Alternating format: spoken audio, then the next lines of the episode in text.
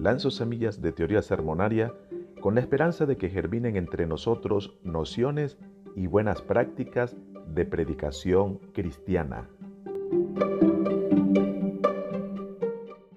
A propósito del nombre de este micro, el prefijo griego proto tiene la idea de algo primero o modélico. Por eso se habla de prototipo o protagonista. También conlleva la idea de algo incipiente o primario como un embrión, una simiente o una semilla.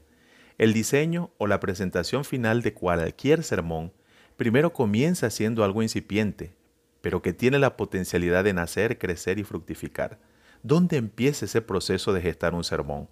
Verás que algunos argumentan a favor de comenzar con el texto bíblico, mientras que otros dirán que debería ser a partir de un asunto de interés o necesidad. A los primeros, aparentemente les motiva a ser fieles a la Biblia.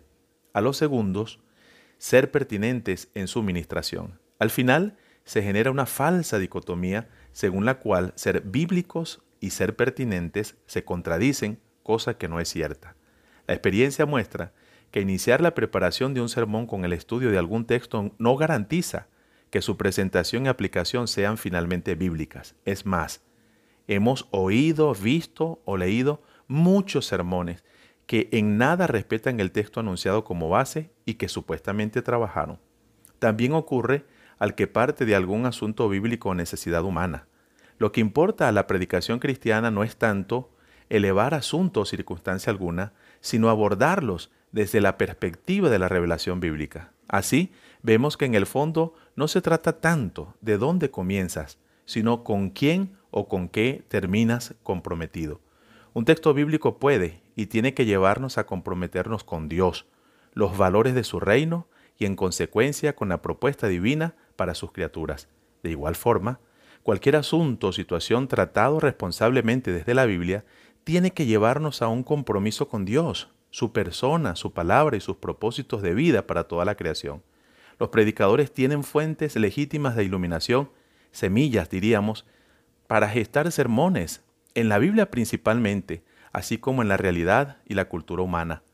Pueden y deben, por tanto, echar mano de sus devocionales personales, sus estudios sistemáticos de la Biblia, sus reflexiones teológicas, el contacto pastoral con la gente de la iglesia y sus necesidades, los textos del leccionario litúrgico para quienes lo siguen, las grandes celebraciones de la cristiandad, los énfasis de las iglesias locales o denominaciones, los desafíos de la cultura contemporánea y las realidades naturales, sociales, políticas, económicas o espirituales de su contexto. En cualquier caso, para aprovechar bien estas fuentes o semillas, necesitamos cultivar la comunión con Dios en dependencia de su Espíritu del estudio reflexivo y responsable de la Biblia y de otras fuentes. Necesitamos de la observación aguda de la realidad, de la comunión con otros cristianos, de la vivencia de la fe y de la solidaridad ante el dolor humano y los gemidos de la creación. Resumamos lo dicho en tres fuentes o tipos de semillas, 3T, el texto bíblico, los temas relevantes de la fe y la cultura y el trato sensible y comprometido con la gente y sus circunstancias. Que tu predicación sea cual semilla pequeña que llega a ser ese gran árbol frondoso al cual vendrán todo tipo de aves de todas partes para guarecerse, alimentarse y vivir. Yo soy Richard Serrano y esto ha sido Proto Sermones.